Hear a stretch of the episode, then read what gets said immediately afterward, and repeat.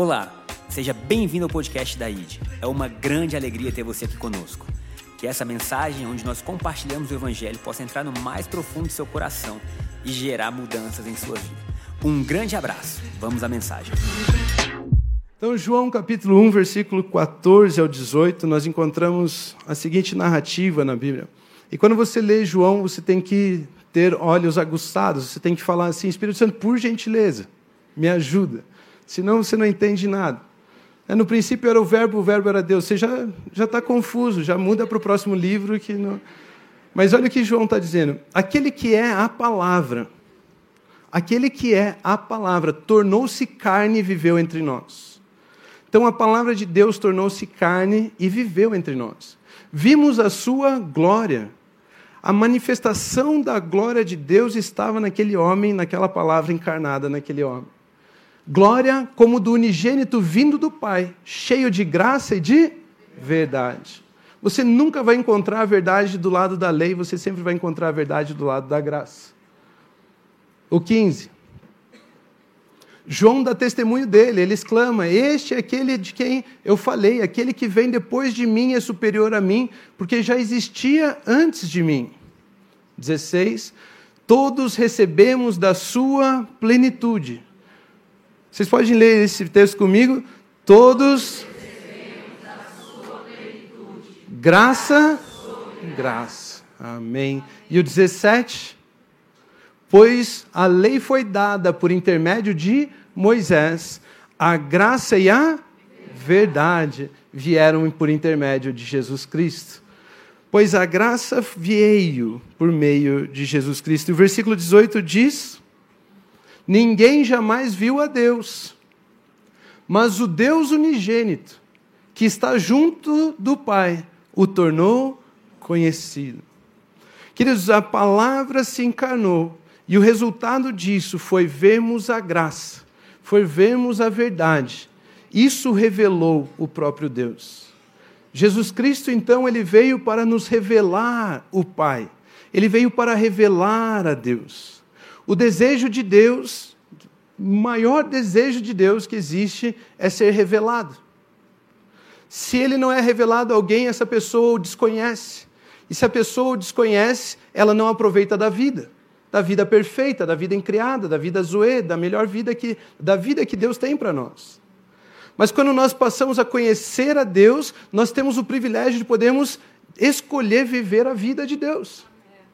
Que ele quer compartilhar conosco. Por isso, o maior desejo de Deus é ser revelado, é que as pessoas o conheçam. E por isso, o propósito de Deus para o ser humano é revelá-lo. Se você já perguntou, se perguntou qual é o meu propósito, seu propósito não é ser médico, seu propósito não é ser enfermeiro, não é ser um advogado, não é ser um pastor, não é ser. Seu propósito é revelar Deus torná-lo conhecido, para que as pessoas possam receber a vida de Deus através daquilo que ele faz na sua vida. Então, o propósito de Deus para mim e para você chama-se revelar a Deus. Eu e você estamos aqui para revelar a Deus. Cristo Jesus revelou o Pai. Certa feita, Felipe, um dos apóstolos, um dos discípulos, ele disse para Jesus assim: Jesus, mostra-nos o Pai.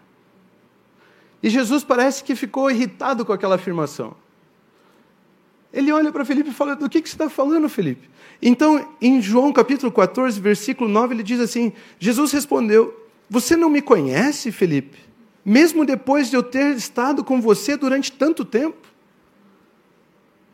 Eu andei tantos anos com você, eu dormi no mesmo lugar que você dormia, eu comi na mesma mesa que você come, e você não me conhece? Quem me vê, vê o Pai. Eu vim revelar o Pai, eu sou o unigênito que trouxe a revelação de quem é Deus. Eu sou o filho que revela o Pai. Como você pode dizer, mostra-nos o Pai? Felipe, do que, que você está falando? Você não entendeu ainda, Felipe? Que o meu propósito aqui na terra é revelar o Pai a você, é mostrar a palavra a você, é trazer a graça e a verdade a você, todas as características do caráter de Deus, eu quero revelar a você. Quem vê a mim, vê o Pai. Em João capítulo 12, versículo 45, ele diz o seguinte: João 12, 45: Quem me vê, vê aquele que me enviou. O enviador é revelado pelo enviado. Vocês estão entendendo? Então, aquele que é enviado, ele é um representante legal de quem o enviou. Ele tem a autoridade de quem enviou. Ele revela as características de quem o enviou. Quando eu passei ali, tem as embaixadas ali, né, todos aqueles lugares ali, e ali tem pessoas que vêm de outros países e eles são os representantes legais dos países que eles estão representando, certo ou errado? Certo. certo. E agora ele está dizendo assim: eu fui enviado.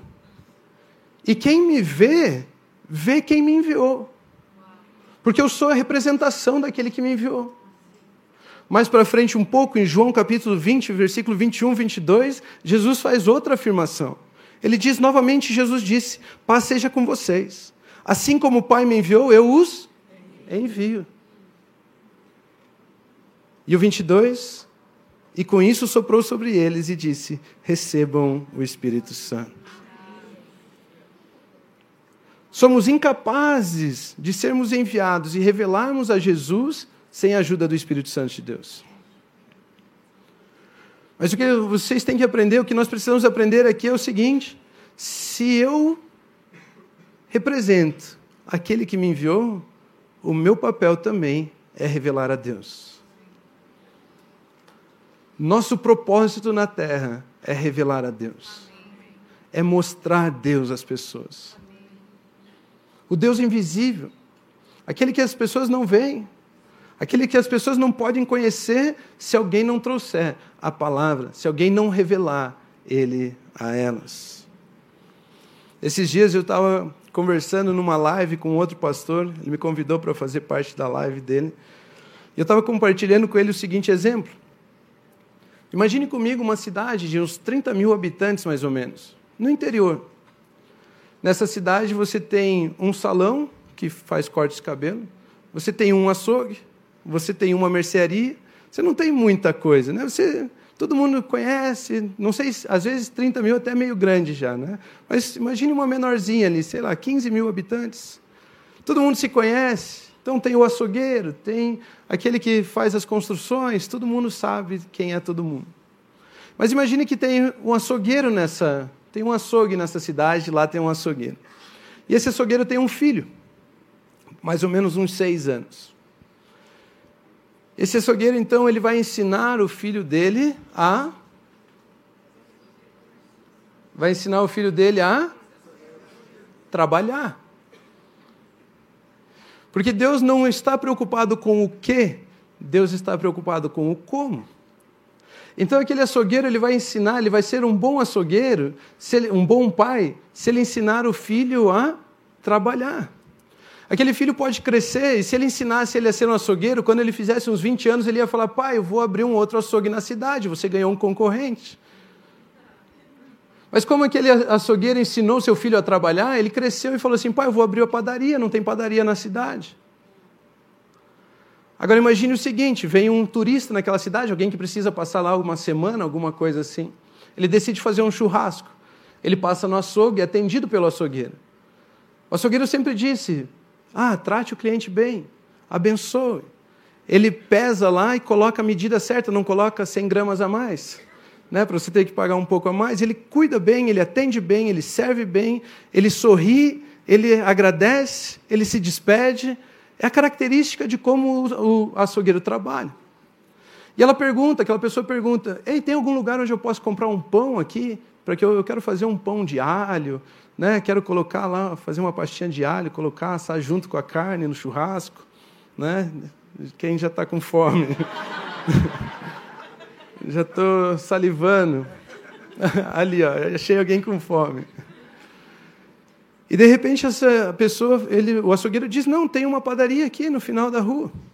Ela vai até aquela padaria, chega lá, aquele menino, aquele padeiro, ele sorri para aquela pessoa, ele coloca a medida, a quantidade certa de pães, ele trata bem aquela pessoa, ele vai se despedir dela e aquela pessoa pergunta assim: Diz uma coisa, você sempre trabalhou aqui? Não, é, sabe, eu sou da cidade e tal. E você tem algum parentesco com o açougueiro? Tenho, por quê? Não, é porque você sorri igual, você trata igual, você fala igual. Você é filho do açougueiro? Sou. Por quê? Porque você revela seu pai. Eu e você somos chamados para revelar a Deus. Quando as pessoas veem você sorrindo, é Deus sorrindo. Quando as pessoas veem você abraçando, é Deus abraçando. Aquilo que fazemos, quando a gente não quer dar jeitinho, passar a perna, quando a gente não quer fazer do nosso jeito, a gente não faz de forma egoísta, a gente faz de amor, as pessoas estão vendo Deus fazendo. Nós estamos aqui então para revelar a Deus. As pessoas estão aqui para reconhecer, as pessoas vão reconhecer Deus em nós. Porque Jesus disse: assim como eu fui enviado, eu os envio. E aquele que é enviado revela quem o enviou. Nós estamos aqui para revelar a Deus, o amor de Deus, para que as pessoas conheçam a verdadeira mensagem, o Evangelho, saibam como Deus lida com as coisas. É por isso que Paulo nos chama de cartas vivas, por exemplo. Nós somos o próprio testemunho de quem é Deus. Se eu falar eu odeio você, as pessoas vão pensar: ah, a igreja me odeia. Se a igreja me odeia, Deus me odeia também. Se eu entrar numa discussão sobre o que as pessoas fazem, não sobre o que elas são, Jesus nunca condenou o comportamento, Jesus falava assim: aqueles que estão em pecado, aqueles que têm a natureza pecaminosa, esses estão condenados. É uma questão de natureza e não de atitude, não de obras. Não tem como mudar as obras e ser salvo. O que precisa acontecer é nascer de novo, nascer em uma nova natureza. Não tem como você mudar e ter comportamentos corretos suficientes para alcançar a salvação de Deus. Ou nascemos de novo ou já estamos condenados. Uma pessoa que faz tudo certinho, é a melhor pessoa do mundo, mas não nasceu de novo, já está condenada.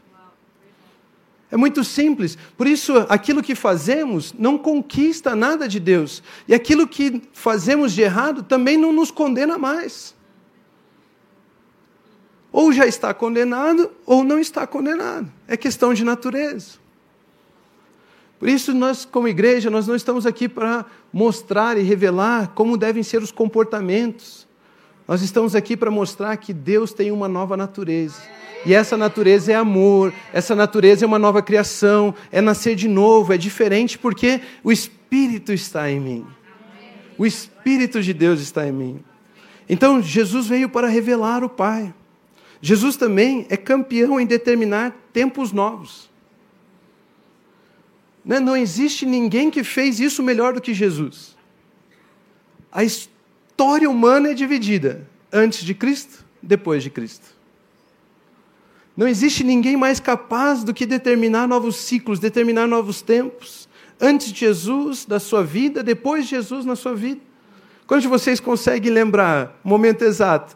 Olha, até aqui eu estava sem Jesus, depois daqui é a vida com Jesus.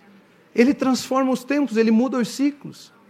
Quando nós falamos de novos tempos, quando nós falamos de aniversário, quando nós falamos de reforma, nós estamos permitindo que Jesus venha mais uma vez e estabeleça um novo padrão. Ou seja, a igreja que você conhece, a ID que você conhece até aqui, não vai ser a mesma nos próximos dias. Ela vai ficar mais parecida com Jesus. Ela vai revelar ainda mais o Pai. Ela vai mostrar ainda mais o amor. Ela vai levar essa palavra ainda mais longe. Tempos, ciclos. Jesus é campeão nisso. Existe uma história na Bíblia que eu acho muito. Eu, eu sou apaixonado por elas, várias, né? Várias. Mas essa sempre chama a minha atenção. Quando vocês conhecem a história de José, quando ele interpreta o sonho de Faraó? Vocês conhecem? O que, que tinha lá, que é o mais famoso? Sete vacas magras, sete vacas gordas. Né? Sete vacas gordas, depois sete vacas magras. O que esse texto está nos ensinando? Tempos. Está nos ensinando, está falando sobre ciclos. As sete vacas magras representam então um período, um ciclo. E as sete vacas magras representam outro período. As gordas, um período, as magras, outro período. Qual deles você acha que é o período da graça?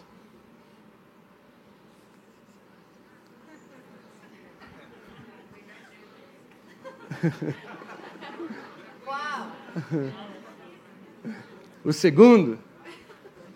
Os dois. Vacas magras. Porque nas vacas gordas existia abundância em toda a terra. Em toda a terra. E qualquer um podia produzir grandes coisas. Qualquer pessoa podia ter abundância do jeito que ele pudesse fazer. Mas nas vacas magras tem um texto que diz o seguinte: deixa eu achar aqui para vocês. Gênesis capítulo 41, versículo 55. Nas, no tempo de vacas magras, sentindo toda a terra do Egito a fome, clamou o povo a Faraó por pão. E Faraó dizia a todos os egípcios: Ide a José, o que ele disser, fazei. No tempo de vacas gordas, todo mundo pode produzir. Você não precisa de um Salvador, você não precisa de Deus, você no seu próprio esforço se sustenta, você se vira. Mas nos tempos de vacas magras só existe um: ide até José. Ide até José. No tempo da lei, todo mundo podia tentar produzir a sua recompensa, mas no tempo da graça só existe um: ide até Jesus. Só Ele pode prover, só Ele pode dar, só Ele pode entregar, só Ele pode resolver. Ide até José.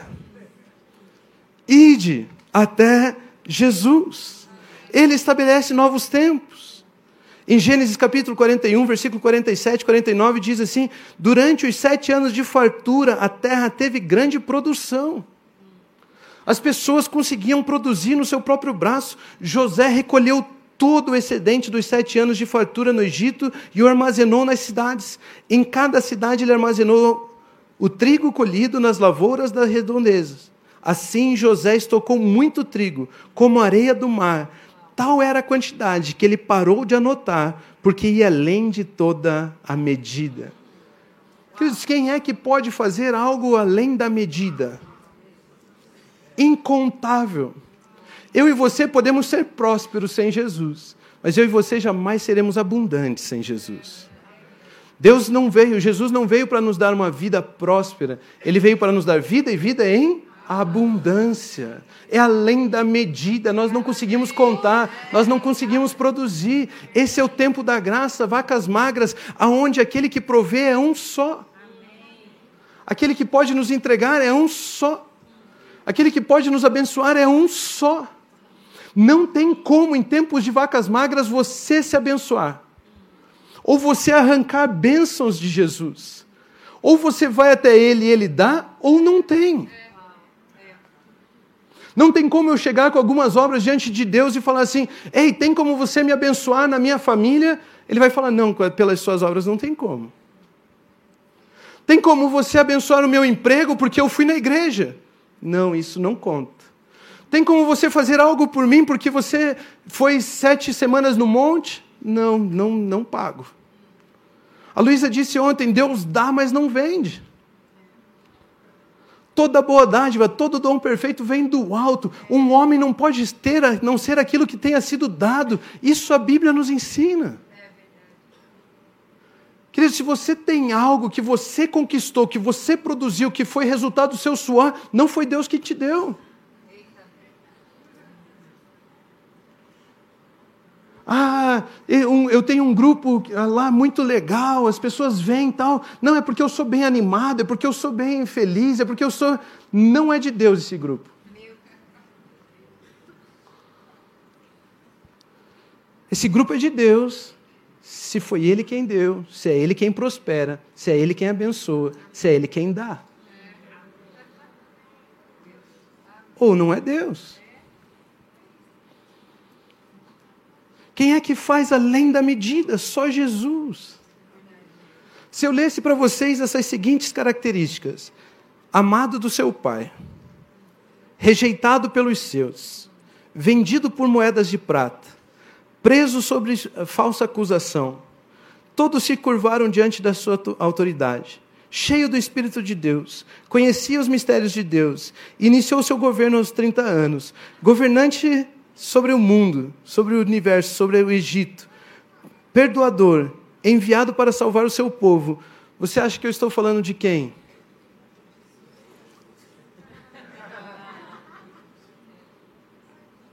De José ou de Jesus? A mesma história, as mesmas características. Ou seja, quando nós lemos a história de José, você não pode olhar a história de José e pensar assim: ah, eu sou igual José.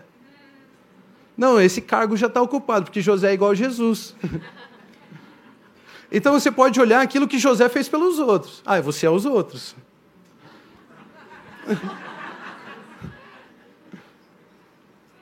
José é o responsável pela produção, José é o responsável pela bênção, José é o responsável pelo cuidado, José é responsável por tirar as pessoas da fome e trazer para a abundância, José é responsável por dar um novo lar à sua família. Isso, você não vai conseguir um lugar no céu na sua própria força. Ou José te dá um lugar na nova terra, ou não tem. Vocês percebem que José e Jesus é a mesma pessoa? É a mesma unção, estamos falando de um tipo de Cristo quando lemos a história de José. O texto que lemos diz que Moisés veio até um período, mas agora tem algo novo. Existe um tempo novo. Existe um tempo de facas gordas, tempo de lei, tempo de esforço, tempo onde eu posso produzir aquilo que eu quero, fazer do jeito que eu quero, vou aonde quero, faço. Da... Existe um novo tempo. Um tempo onde ele fez, onde ele obedeceu, onde ele se entregou, onde ele venceu, e ele compartilha isso conosco. Ide até José. Ide até Jesus. Ei, ide, é só Jesus. É só Jesus. Não tem como misturar nessa mensagem outra coisa, é só Jesus. Todos recebemos da sua plenitude graça sobre graça. Quanto você recebeu de Jesus na sua vida já? A sua plenitude. Quanto você recebeu de Jesus na sua vida já? Tudo. Diga comigo assim: tudo. tudo. Será, pastor? Eu? Mas eu acho que eu tinha que me esforçar um pouco mais para abraçar mais as pessoas, para poder sorrir mais, para poder ser mais generoso, para poder mais. Todos recebemos da sua plenitude. Nós já recebemos tudo. Graça sobre graça. Graça é a revelação da palavra. Graça é a atitude do amor. A palavra eu amo você, por exemplo, se alguém diz para você assim, eu amo você, essa pessoa não disse nada.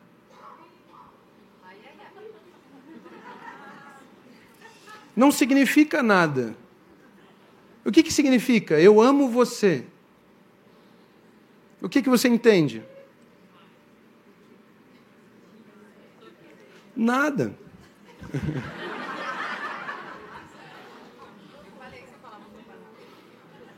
É por isso que ele diz assim, ó, porque Deus tanto amou o mundo que deu. Quando você entende que existe o dar o seu filho unigênito, agora eu entendi o que significa o amor dele por mim. Ah, eu te amo. Eu te amo, por isso eu estou te dando essa oferta, por isso eu estou te dando esse abraço, por isso eu estou te dando esse sorriso. A palavra amor por si só não significa nada. Por isso, graça é a atitude do amor. Graça é aquilo que nós não merecíamos, Ele deu. É um favor imerecido. Ele fez mesmo você não merecendo. Ele só fez isso porque Ele te ama. Deus deu prova do seu amor por nós. Cristo morreu em nosso lugar quando ainda estávamos mortos em nossos pecados e delitos. Às vezes eu e você estamos passando por algumas circunstâncias, algumas coisas, e nós pensamos assim: Deus, você podia provar que está comigo, né? Deus não vai provar nada. Ah, mas ele deixou a lã seca, deixou a lã molhada. Deixa minha lã seca, deixa minha lã molhada. Deus não vai provar nada. Deus deu prova do seu amor por você. A mensagem foi dada em Cristo Jesus e só. Ele não vai repetir. Ele já fez, ele já deu, ele já foi gracioso. Graça é a atitude do amor, graça é bênção imerecida. Deus abençoa dizendo, ele já nos entregou a palavra. Em Gênesis, quando ele forma Adão, ele, ele, a Bíblia diz assim: e ele os abençoou e disse: sejam férteis, multipliquem, governem, encham a terra. A bênção dele é o que então? A palavra dele sobre nós. E o que, que se fez carne? A palavra. O que, que ele nos deu? A palavra. Quem tem uma palavra de Deus tem tudo, não precisa de nada mais. E se ele já deu prova do seu amor nos entregando a palavra, do que mais você precisa? Todos recebemos da sua plenitude. Quanto você já recebeu de Deus? Tudo. Não tem como você vir num culto e pedir mais. Tudo. Não tem como você vir num culto, cultuar Jesus e achar que tem algo faltando na sua vida porque Ele já nos deu da sua plenitude. Vocês estão aqui? Amém? Vocês estão lendo o texto comigo? Reformando. Todos recebemos da sua plenitude. Graça sobre graça. Nós já recebemos isso. Ele fez além da medida. Ele já entregou, ele já tem. Por isso, até mesmo Faraó reconhece: ei, isso aí que vocês estão sofrendo, só tem um que soluciona, só tem um que resolve. Ide até José. Ide até Jesus. Você encontra as pessoas no mundo, você encontra as pessoas no Egito. O Egito é um tipo de mundo, Faraó é o próprio Satanás. Necessitado sem resposta, ele não tem resposta para dar para as pessoas. Ele fica manipulando, ele fica. E os próprios sábios dele não conseguem resolver as coisas dele. Perdido, derrotado. E até ele reconhecerá um dia ele é o único Senhor. Ide até José. Ide até Jesus. Ide é só Jesus. É só Jesus. Pastor, mas o meu louvor compra algo de Deus? Não. A minha oração, então, se eu orar fervorosamente, porque Elias orou fervorosamente. Quando a Bíblia diz que Elias orou fervorosamente, não diz que ele sapateou, gritou, babou, gritou para os céus, dançou. A Bíblia, a Bíblia nos ensina que a palavra fervorosamente ali do grego, a tradução correta é com instância. Instância significa posição posição. Elias orou posicionado. Ele orou posicionado. E o Senhor já nos abençoou com todas as sortes, todos os tipos de bênção nas regiões celestiais e nos colocou assentados nas regiões celestiais em Cristo Jesus.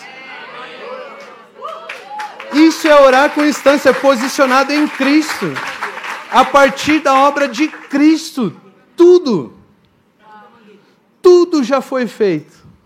Tudo já foi feito. Esses dias eu escutei um pastor, Gabriel pediu, vou falar. Ele estava ensinando a gente, ele falou assim: Ei, eu e você estamos vivendo a vida cristã errada. Porque a Bíblia diz assim que ele já nos abençoou com todas as sortes e bênçãos nas regiões celestiais. Amém? Amém. Amém. E aí a gente entende que a gente está aqui embaixo.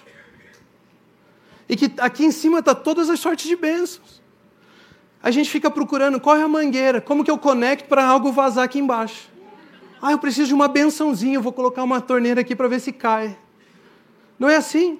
Ah, vou pôr um pouquinho de louvor para ver se me abençoa. Eu vou pôr um pouquinho de oração para ver se me abençoa. Eu vou servir na igreja para ver se me abençoa. Para ver se cai um pouquinho aqui. Mas ele estava ensinando, ei, é o contrário. Da mesma forma que ele já nos abençoou lá, ele também nos colocou assentados lá. E nós ordenamos de lá para cá. Nós trazemos a existência, nós ordenamos, nós declaramos. Nós não estamos mendigando a Deus, somos chamados de filhos de Deus.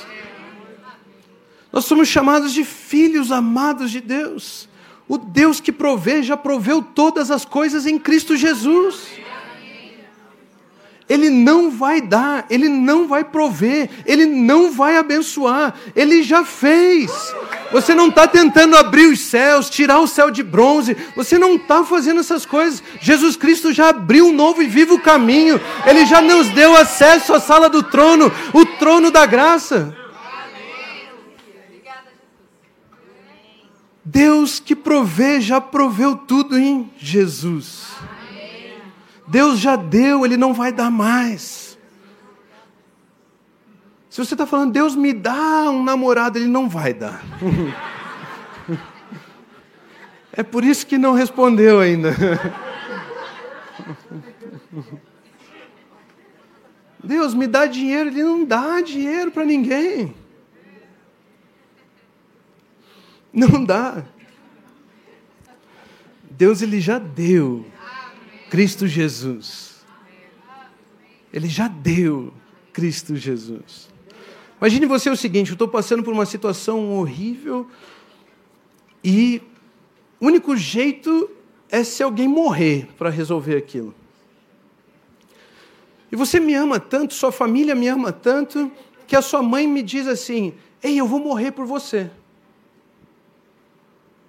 É todo mundo, quando a gente fala de mãe, a gente fica, né? Pô, minha mãe, não fala da minha mãe, né? E ela fala, vou morrer por você. Mãe, não, Rômulo não, miserável, deixa que ele que morra. Não, eu vou morrer por ele. Aí a sua mãe morre por mim. No outro dia, eu estou querendo algo, eu chego para você e peço um pedaço de pão. Você vai me dar um pedaço de pão?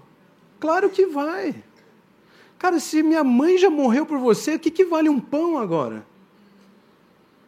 Não, pega. Aliás, nem me peça, abra a geladeira lá e pegue o que você quer. A Bíblia diz que Deus já nos deu Jesus. E se Ele não poupou nem o seu único filho, como que Ele não nos dará juntamente com Ele e de graça todas as demais coisas? Você acha que Deus valoriza dinheiro mais do que Jesus? Saúde mais do que Jesus? Família mais do que Jesus? Bênção mais do que Jesus? Não, ele não valoriza essas coisas. Então, se ele deu Jesus por você, você acha que você não pode abrir a geladeira e pegar uma família saudável, pegar a saúde, pegar dinheiro? É tão simples. É tão simples que seja, chega a ser lógico, não é? Se ele, já, se ele não poupou o seu filho Jesus Cristo, como que ele não nos dará as demais coisas? Que valor tem as outras coisas comparado ao seu filho unigênito? Mas eu e você precisamos aprender isso também. Porque quando nós chegamos diante de Deus, nós sabemos que é através de Jesus, mas nós achamos que as coisas são mais valiosas do que Ele. Então a gente vem à igreja para pedir. Como se Deus já não tivesse dado. Como se a obra de Jesus já não tivesse valido. E a gente faz um monte de oração. Por que, que as reuniões de oração são as mais vazias? Porque. Tu... achei, achei a líder do ministério. Porque todo mundo já orou um dia e não teve resposta. E aí acha que Deus não responde. Aí acha que o que, que eu vou fazer lá se Deus não fala mesmo, não responde mesmo?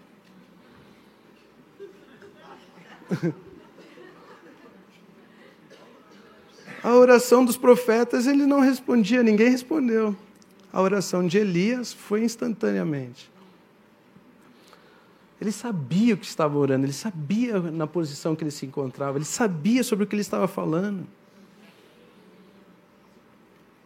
A gente vem diante de Deus pedindo, pedindo, pedindo algumas coisas, e, e Deus fala assim: Ei, se eu fizer isso para você, eu estou anulando a obra de Cristo. Eu estou dizendo que aquilo que Jesus fez não valeu. Deus vai anular a obra de Cristo? Não vai. Em Romanos, Paulo fala muito claro, ele fala que é pela obediência de um só que muitos serão feitos justos. Não tem como a sua obediência trazer justiça para você, não tem como a sua obediência trazer bênção para você, não tem como a sua obediência fazer Deus fazer algo por você. É pela obediência de um único homem, Jesus Cristo. Nele nós já temos todas as coisas. Neles nós já fomos abençoados com toda sorte de bênçãos. Nele nós já estamos assentados nas regiões celestiais. Nele nós temos acesso ao trono de graça. E diante do trono de graça nós não estamos lá para pedir. Nós estamos lá para usufruir da vida que Ele já nos deu. Ele nos fez uma nova criação em Cristo Jesus. Você sabe, você sabe o que é isso? Ser uma nova criação em Cristo Jesus?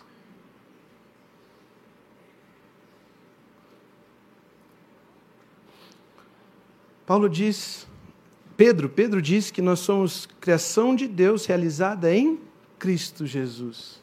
Eu achei que eu era criação de Deus em Adão.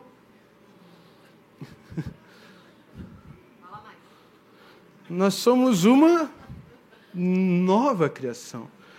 Ou seja, sabe aquele homem que estava lá no jardim, que pecou, que trouxe maldição sobre o homem, maldição sobre a mulher, maldição sobre a terra? Sabe aquele cara? Você não tem nada a ver com aquilo. Você veio para Jesus. Você nasceu de novo. Você se originou, veio a ser. Antes não existe mais. Imagine o seguinte, imagine o seguinte comigo.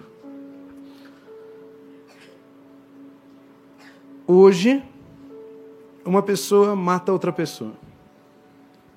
Amanhã, nasce um bebê. Tem como condenar esse bebê pelo erro de hoje? Não.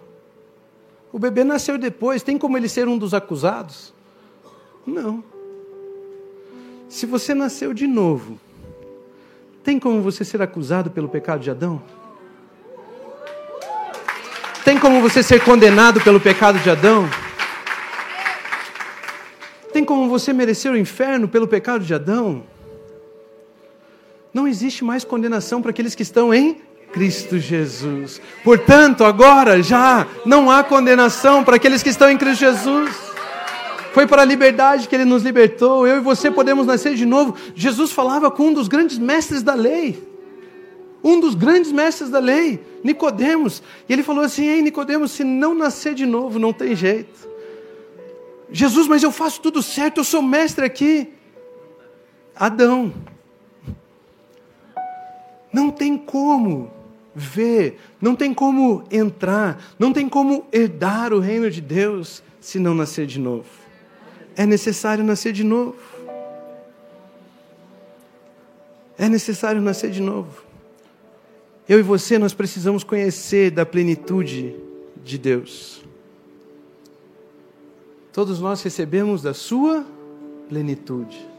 Quanto nós já recebemos de Deus? Tudo em Cristo Jesus. Mas, pastor, a minha falta, o que é a minha falta? Nossa falta não é porque Ele não deu e vai precisar dar mais algumas coisas. Nossa falta é porque não conhecemos o que Ele já deu. A Bíblia nos ensina que o povo perece por falta de conhecimento. E é por isso que ele diz: todos nós recebemos da sua plenitude, graça sobre graça. Porque eu já recebi todas as coisas, eu não tenho falta de nada. Mas eu não conheço tudo que é Jesus. Jesus é a própria graça. Então eu conheço um pouco mais de Jesus. Eu conheço um pouco mais de Jesus. Eu conheço um pouco mais de Jesus. Mais graça, mais graça, mais graça. E a partir do momento em que eu vou me relacionando com Ele, conhecendo cada vez mais Ele, aprofundando meu relacionamento com Ele, eu vou conhecendo ainda mais daquilo que Ele já proveu, daquilo que Ele já fez, daquilo que Ele já deu. E graça vai sendo acrescentada sobre graça, capacidade sobre capacidade. Precisamos conhecer a Sua plenitude, nos relacionarmos e conhecermos a Jesus. Graça sobre graça, e conhecendo a palavra sobre todas as áreas da nossa vida. Jesus mesmo disse: sem mim vocês não podem fazer coisa alguma. O que é que nós podemos fazer sem Jesus? Nada. Se você olhar a página do outro lado, você vai encontrar assim: tudo posso naquele que me fortalece. Em Cristo nós podemos tudo. Qual é a palavra em Cristo Jesus para a família? Qual é a palavra em Cristo Jesus para os negócios? Qual é a palavra em Cristo Jesus para a igreja? Qual é a palavra em Cristo Jesus para a sua vida? Nós precisamos nos relacionar com a palavra. Ide até Jesus. Ide até Jesus. Porque lá tudo foi provido. E aquilo que ele disser, aquilo que ele te entregar de palavra, aquilo que ele depositar sobre você em palavra, viva isso. Viva essa palavra. O que é Jesus Cristo? O Verbo encarnado, é o Espírito e a palavra que formaram um homem. É a vida dele era vivida pela palavra e que frutificava. Ele crescia em graça e conhecimento. O próprio homem Jesus cresceu em graça e conhecimento. Enquanto ele conhecia aquele que o enviou, ele crescia em graça e conhecimento. Enquanto eu e você conhecemos aquele que nos enviou, nós crescemos em graça e conhecimento. Graça sobre graça. Conhecendo Jesus, conhecendo Jesus, conhecendo Jesus. Quanto mais palavra de Deus, mais vida. Não adianta ir na internet, não adianta ir no coach, não adianta ir na terapeuta, não adianta ir não sei aonde. Essas coisas não funcionam. São placebos. Ou algum dia, uma semana dura. Até mesmo eventos da igreja. Quando vocês cresceram em igreja? Vocês iam em retiros. A semana depois do retiro, lá em cima. Duas semanas depois, cara, preciso de outro retiro. preciso de outro retiro. Porque não é o retiro, não é a reunião, não é o conselho, não é é a vida de Cristo em nós. Nós precisamos da vida de Cristo em nós. Nos relacionarmos com Jesus, nós precisamos de uma palavra. E quanto mais palavra, mais vida. Quem é Jesus? Deixa eu acelerar um pouco, porque tem que falar de Maria ainda, né? João capítulo 8, versículo 1 ao 11. Aqui nós temos uma história. É, a gente faz uma piada lá em Curitiba que tem algumas histórias que nós vamos ter que pagar royalty para o personagem de tanto que a gente usa. A gente sempre usa aquela história, sempre usa aquele personagem e a gente vai ter que chegar lá e pagar. Olha, cara, eu usei só a tua história para ensinar os outros. E eu sou viciado nessa história aqui. Em João capítulo 8, versículo 1 ao 11. Jesus, porém, foi ao Monte das Oliveiras. Ao amanhecer, ele apareceu novamente no templo, onde todo o povo se reuniu ao seu redor, e ele se assentou para ensiná-lo. Os mestres da lei e os fariseus trouxeram-lhe uma mulher surpreendida em adultério. Fizeram-na ficar em pé diante de todos. E disseram a Jesus: Mestre, essa mulher foi surpreendida em ato de adultério. Na lei, Moisés nos ordena apedrejar tais mulheres. E o Senhor, que diz? Eles estavam usando essa pergunta como uma armadilha, a fim de terem uma base para acusá-lo. Ei, Jesus vai dizer algo diferente da lei. Mas Jesus inclinou-se e começou a escrever no chão com o dedo. Visto que continuava a interrogá-lo, ele se levantou e lhes disse: Se algum de vocês estiver sem pecado, seja o primeiro a tirar a pedra nela. Inclinou-se novamente e continuou escrevendo no chão. Até aqui, né?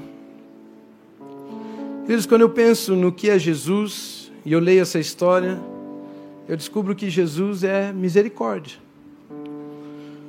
Porque pelo erro daquela mulher e pelo pecado de Adão, todos nós merecíamos a morte.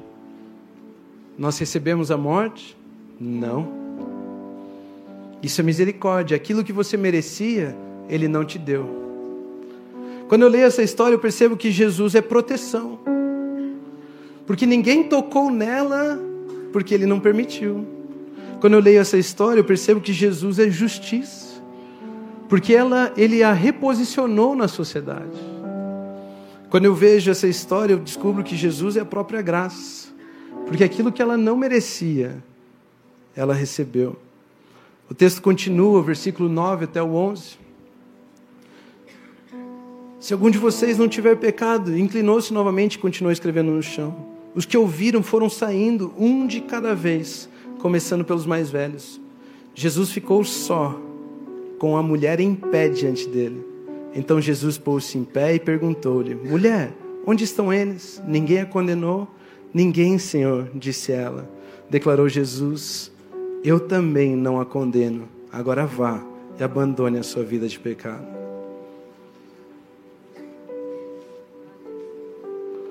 a lei expondo com o desejo de apedrejar. Toda palavra áspera, toda palavra contrária, toda palavra de condenação é uma tentativa de me fazer superior. Ela é uma adúltera, eu não. Ela tem pecado, eu não. Eu estou me comparando ao outro para tentar mostrar a minha bondade. Mas Jesus ele se inclina e começa a escrever com o dedo no chão. E a Bíblia é um livro muito econômico, você sabe disso. Se está escrito ali, porque é muito importante. E o que, que Jesus escrevia no chão? Jesus estava usando seu dedo para escrever no chão do templo. O chão do templo é feito do quê?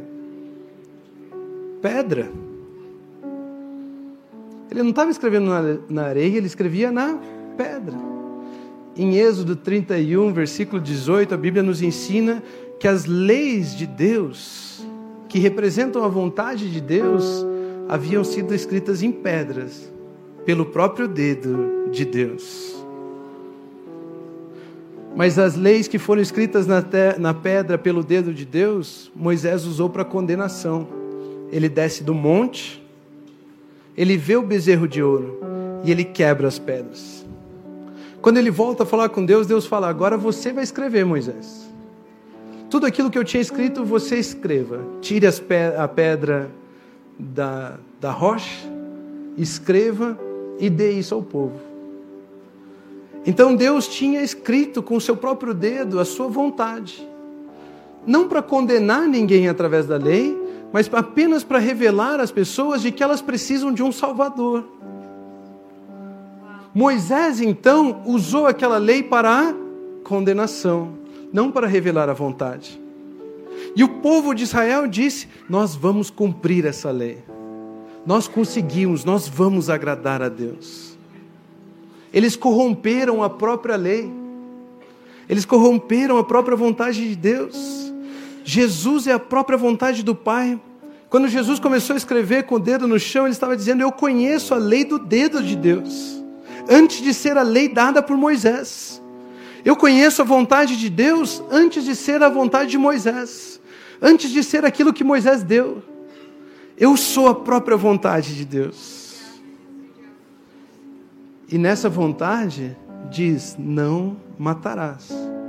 Mas também diz outra coisa: não terás outros ídolos. Quando a Bíblia fala de adultério, ok, a mulher que trai o seu esposo, o esposo que trai a sua esposa, ok. Mas quando você lê o Velho Testamento inteiro, você encontra Israel adulterando, trocando Deus por outros deuses, trocando Deus por ídolos e Jesus então coloca o dedo no chão e diz: Não farás outros ídolos. Ou seja, ele estava dizendo: os verdadeiros adúlteros são vocês que adulteraram a lei de Deus, que usam a própria lei que diz: Não matarás para matar, que usa a própria lei que diz que virá um Salvador para condenar. Vocês são os adúlteros. Se alguém não tem pecado, que atire a primeira pedra e eles, o adúltero somos nós. E um a um foram tirando, se retirando e saindo da presença de Jesus. Deus havia escrito a lei com seu próprio dedo para conduzir as pessoas a um Salvador. Moisés usou para juízo e quebrou as tábuas. Moisés escreveu outras na própria força e o povo usou para o desempenho. A lei do dedo de Deus, Moisés quebrou. A lei de Moisés, eles corromperam. Jesus, quando falava da lei, eles sempre interrogavam Jesus a respeito da lei de Moisés e não da lei de Deus. A lei de Moisés. Quando foi perguntado a respeito do divórcio, o que, ele, o que eles falaram? Moisés disse para vocês entregarem cartas de divórcio. Mateus capítulo 19, versículo 7 a 8 diz: Perguntaram eles, então por que Moisés mandou dar uma certidão de divórcio à mulher e mandá-la embora? Jesus respondeu: Moisés permitiu que vocês se divorciassem de suas mulheres por causa da dureza de coração de vocês. Mas não foi assim desde o princípio. Moisés estava dando um jeitinho por causa da dureza do coração. Dureza do coração não é desejar a vida do pecado. Dureza de coração é querer se viver pela própria obra, pelo próprio esforço. Dureza de coração não é eu quero me afastar da lei e viver no pecado. Dureza de coração é falar eu não preciso de Deus, eu consigo prover, eu consigo fazer, eu consigo cumprir a lei. Dureza de coração não é contra a lei, mas é desejar vivê-la em seu desempenho. É assim que corrompemos a lei. Tentar cumprir a lei é permanecer escravo do pecado, porque ela só ressalta o pecado. Sabe por que Deus rejeitou Saul e aceitou a Davi? Porque Saul cuidava de jumentos, Davi cuidava de ovelhas. Jumento fala de esforço, jumento fala de obras, jumento é orgulhoso, teimoso. Mas a ovelha fala de dependência, a ovelha fala de cuidado.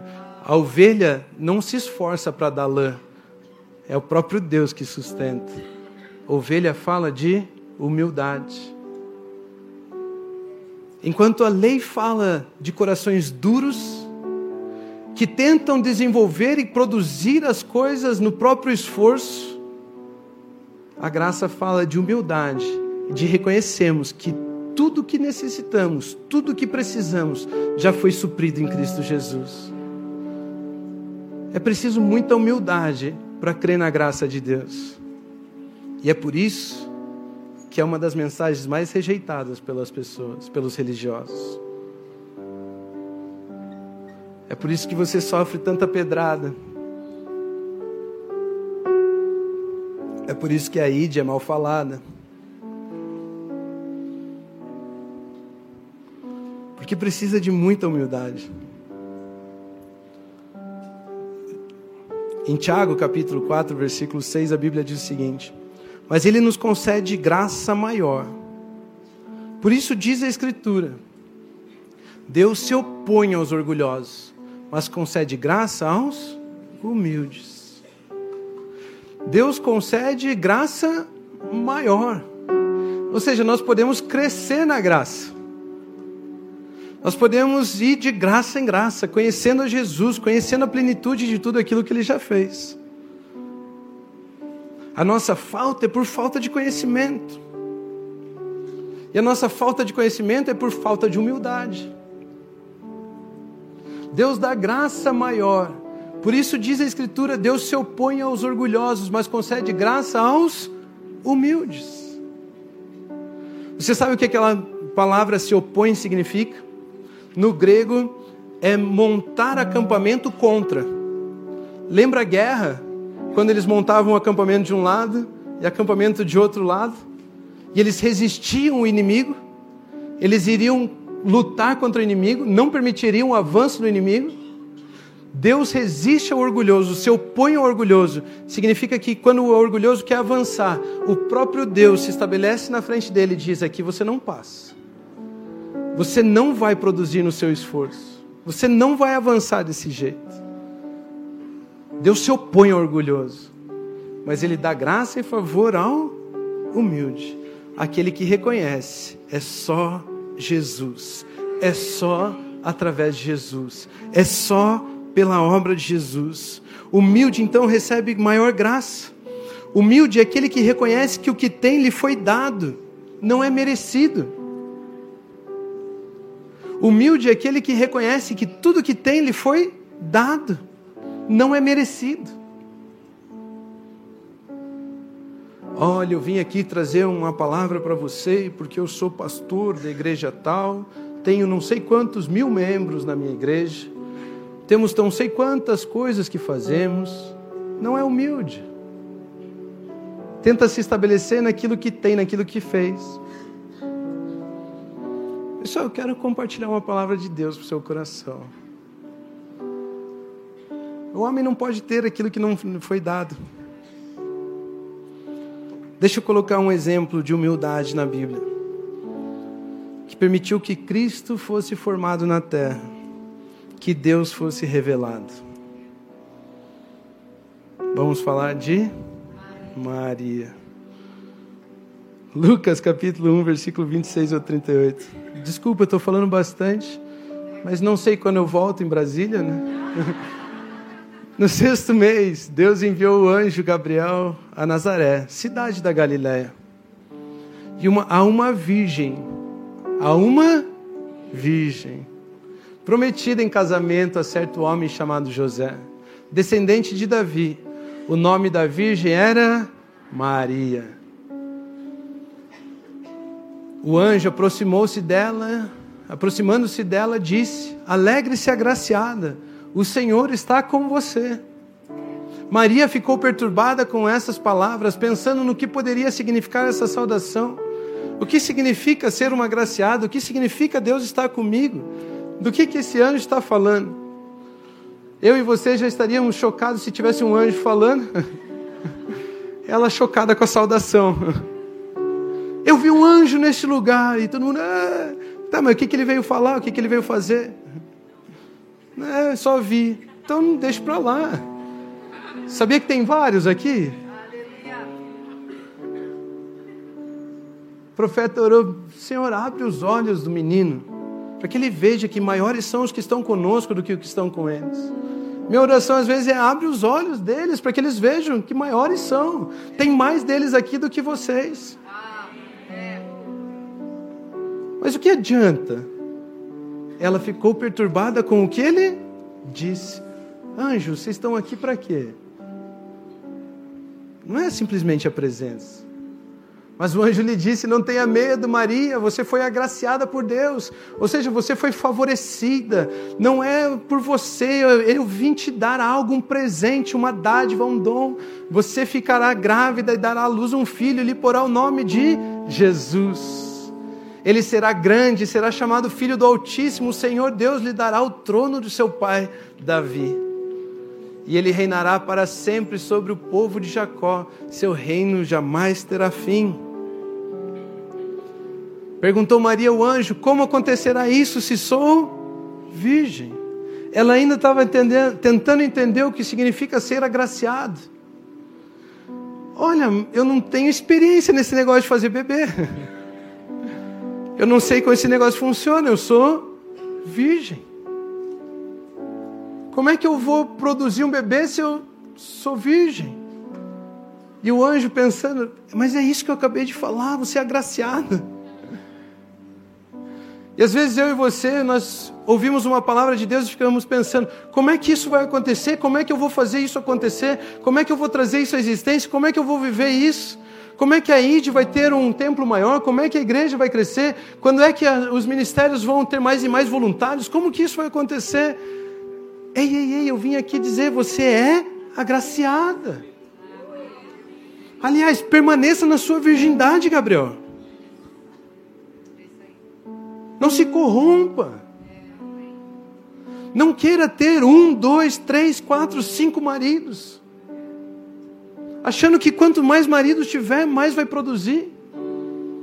Permaneça na sua virgindade, reconhecendo que é agraciado, que é só Jesus que pode produzir. Nós podemos ver as multidões, nós podemos ver as pessoas recebendo essa palavra, nós podemos ver o amor de Cristo no meio de vocês, porque vocês são agraciados.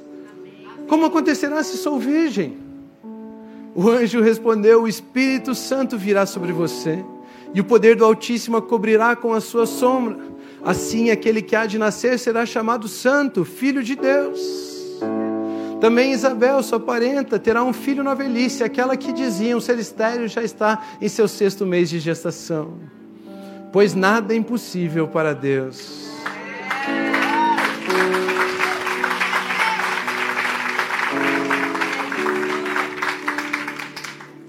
Respondeu Maria: Sou serva do Senhor, que aconteça comigo conforme a tua palavra. Então o anjo a deixou que seja feito comigo conforme a tua palavra. Existe uma única forma de Cristo ser gerado. Cristo é a própria capacitação, unção no, de Deus sobre o corpo de Jesus, de Cristo. Cristo é uma unção, Cristo é o Espírito de Jesus, daquele Espírito que capacitou Jesus vivendo em nós. É a própria natureza, é a nova natureza de Deus. Mas existe uma única forma de Cristo ser gerado. Isso é a presença do Espírito Santo e a presença da palavra.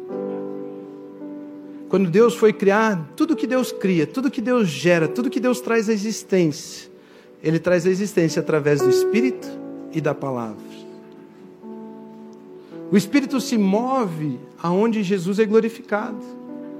Jesus mesmo disse assim: Eu vou para o Pai, vou pedir que Ele envie um outro conselheiro, mas Ele ainda não veio porque eu ainda não fui glorificado. Mas aonde Jesus é glorificado, ali o Espírito se revela. Quando ele foi assunto aos céus, foi glorificado, aí o Espírito Santo veio. Então não tem como falar assim, Espírito Santo faz isso, Espírito Santo faz aquilo, ele não faz. Espírito Santo toca, Espírito Santo move, Espírito Santo qualquer coisa. Porque ele se move aonde tem palavra. Ele traz vida aonde tem palavra aonde Jesus é glorificado, ali o Espírito Santo de Deus se manifesta. O anjo então estava entregando uma palavra. Ela perguntou como que isso vai acontecer. Calma, o Espírito vai vir sobre você. E aí? E aí essa palavra vai gerar dentro de você um filho, e ele será chamado Filho do Altíssimo. Ele receberá o trono do seu pai Davi. Tudo que Deus vai fazer, Ele faz, Ele traz a existência através do Espírito e da palavra. Eu sei que você está duvidando de mim, então vamos ler Gênesis 1, versículo 1 ao 3. Gênesis 1, do 1 ao 3 diz assim: No princípio Deus criou os céus e a terra. Deus o quê? Criou. Trouxe a origem, trouxe a existência. Era terra sem forma e vazia, treva, trevas cobriam a face do abismo. E o Espírito de Deus se movia sobre a face das águas. Quem estava ali? O Espírito de Deus. E eu e você temos a tendência de imaginar o Espírito de Deus como um, uma pessoinha, uma pombinha, não é? Você imagina um monte de água e um bonequinho voando sobre as águas. Eu não sei se você tem a imaginação. Você sabia que Bíblia não é para você ler, conhecer, Bíblia é para você ver? Você precisa ver o que está ali. Mas essa é outra mensagem. E o Espírito de Deus pairava sobre as águas, e nossa imaginação logo vai em uma nuvenzinha passando, alguma coisa, uma fumacinha que gira em cima da água, alguma coisa assim. Mas na verdade era como uma névoa que cobria toda a face das águas.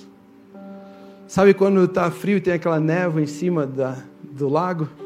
Aqui não sei se fica neva em cima do lago. O Espírito era como aquilo, fazendo uma incubação, criando um óvulo, criando um lugar capaz de produzir vida, esperando uma semente. E as palavras, as palavras são sementes. Então disse Deus: haja luz, e houve luz. O Espírito estava lá, esperando uma semente. E disse Deus: haja luz. E a luz surgiu, a luz se fez, a luz veio à existência. Quando nós falamos Gênesis, nós estamos falando do livro da origem. Gênesis não é origem? Qual é a sua genealogia? Qual é a sua origem? Existem duas palavras gregas que são ginomai, que significa feito, e genal, que significa nascido. Que fala de Gênesis, originado, veio a ser.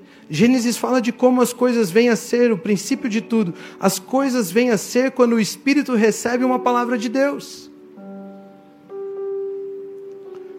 As coisas vêm a ser quando o Espírito recebe uma palavra de Deus. Como isso vai acontecer? O Espírito virá sobre você. E você dará um filho. E aí ele entrega uma palavra. E qual é a atitude de Maria? Ei, seja feito em mim conforme a tua palavra. Existe alguém aqui hoje que pode dizer assim: Deus, que seja feito em mim conforme a tua palavra. Quando conhecemos a graça, quando conhecemos o Verbo, quando conhecemos Jesus, quando conhecemos a palavra, isso permite com que o Espírito vá gerando em nós a vida de Deus. E nós vamos aprendendo a revelar a Deus. O cristão é aquele que revela o Pai, o amor do Pai, a graça, a atitude do amor. Deus, que seja feito em mim, conforme a tua palavra. Queria pedir que você se colocasse em pé. Chegamos ao final de mais um podcast. Espero que essa palavra tenha trazido luz e direcionamento à sua vida. Caso você queira nos acompanhar mais de perto, baixe o nosso aplicativo ID Online. Também nos siga nas redes sociais, arroba ID Brasília, para saber tudo o que está acontecendo. Um grande abraço, nos vemos em breve.